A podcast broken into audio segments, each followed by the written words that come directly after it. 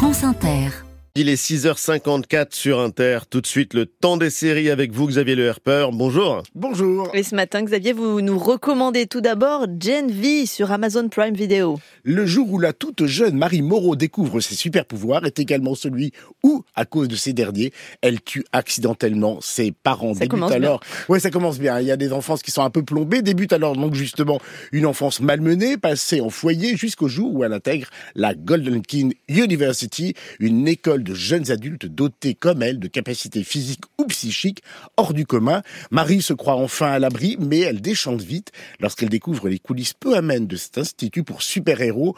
Tout nier que compétition délétère, expérience génétique et secrets opaques.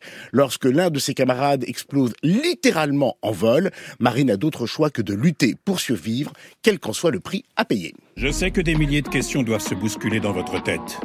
Est-ce que c'est l'endroit qu'il me faut? Est-ce que je suis à ma place? Laissez-moi vous assurer que nous voyons quelque chose en vous.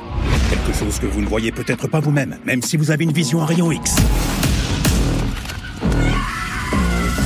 Félicitations et bienvenue à la Godolkin University. Et Gen V, c'est un spin-off, c'est-à-dire une série dérivée de The Boys, autre très gros succès d'Amazon Prime. et qu'elle rejoint d'emblée sur le podium des séries les plus regardées de la plateforme. Pour mémoire, The Boys est une série sur la face cachée des super-héros qui, sous couvert de défendre la justice, s'avèrent être des gens peu fréquentables, autocrates et prêts à tout, y compris à tuer, pour protéger leur image. Gen V est une série moins sur la jeunesse de ces anti-héros qu'une nouvelle variation autour du malaise et de la cruauté de la fin de l'enfance, comme dans le génial Buffy contre les vampires. Le genre fantastique est une métaphore pour évoquer la douleur de la différence, la solitude extrême endurée à cet âge et la mise au banc d'une société qui vous idolâtre avant de vous conspuer. Mutilation, anorexie, menstruation, le scénario parle du corps et de sa fragilité extrême, bien qu'il soit ici quasi invincible. Comme dans The Boys, l'humour est acide, gras, cru, mais il fait tache et mouche, agissant en contrepoint à la noirceur sociale et politique du propos. Et un dernier conseil, un claquement de doigts, le nouvel épisode des Petits Meurtres d'Agatha Christie qui sera diffusé vendredi 13 octobre à 21h sur France 2. Ça, c'est mon petit plaisir, pas du tout coupable. Inutile de vous présenter cette triomphale série. Plus de 4 millions de téléspectateurs en moyenne à chaque première diffusion.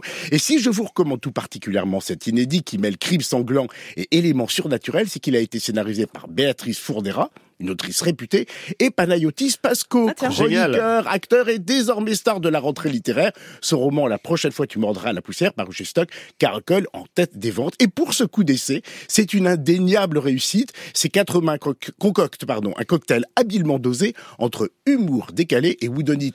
Qui a fait le coup Whodunit. Réussi. Ah, whodunit, who have done it Qui en l'a anglais. fait? Agatha Christie, qui a tué C'est beaucoup plus clair. Gen V Si sur vous Amazon m'embêtez, je Prime. dis qui a tué comme ça. Voilà. Ah Petit non, ah non. meurtre d'Agatha Christie, non, pas de spoiler, le vendredi 13 octobre sur France 2, c'est mieux qu'un algorithme, c'est les conseils de Xavier Le Herper. À la semaine prochaine, Xavier. J'espère. Avec plaisir.